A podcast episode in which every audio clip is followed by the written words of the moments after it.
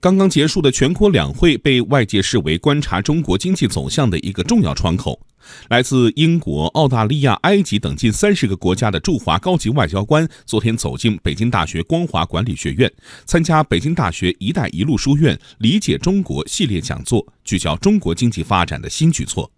随着减税降费、扩大就业、进一步对外开放等多项政策在两会后陆续加码。学界观点指出，从长期来看，提高研发效率、加速数字化、刺激低收入群体消费等，将成为中国经济下一阶段增长的新动能。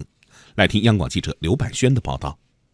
北京大学光华管理学院金融学教授刘俏在现场说：“提高研发效率是中国经济下一阶段增长的新动能之一。需要注意的是，在这个过程中，最重要的是调整研发投入的结构，从现在的轻研究重开发向重视基础研究转型。”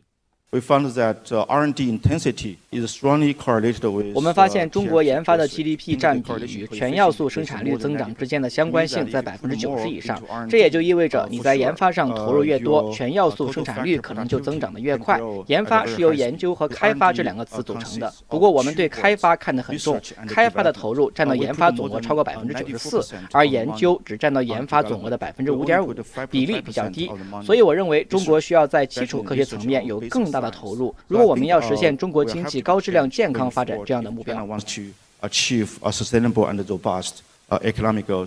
加速数字化也是中国经济下一阶段增长的新动能。北京大学光华管理学院市场营销学教授张莹指出，数字化主要指的是消费互联网加上产业互联网，把研究、生产、供给、销售等环节全部串联起来，建立起为经济发展提供新动能的工业网络和社会信息网络。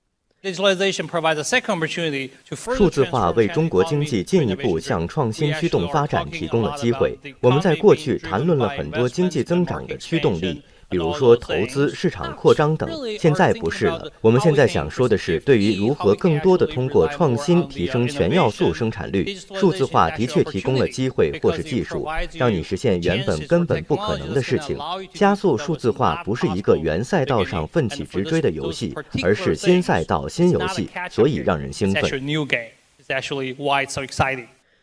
北京大学光华管理学院金融学教授金理认为，中国经济下一阶段增长的新动能还来自于继续扩大消费。研究显示，低收入人群的边际消费倾向大大高于高收入人群，所以他建议引入负所得税来刺激低收入群体的消费能力，从而扩大整个消费市场。The so-called negative income tax refers to subsidies. 负所得税指的是用奖励的方式对通过就业获得收入的低收入家庭发放补贴，这就在事实上使他们的所得税税率为负。我们认为这样有针对性的举措和普惠式的减税相比，带来的消费刺激作用可能会更强。不过，在目前这个阶段，因为考虑到我们的居民收入申报和核查体系还在进一步完善，引入负所得税可以先从发放。定向消费券的形式开始。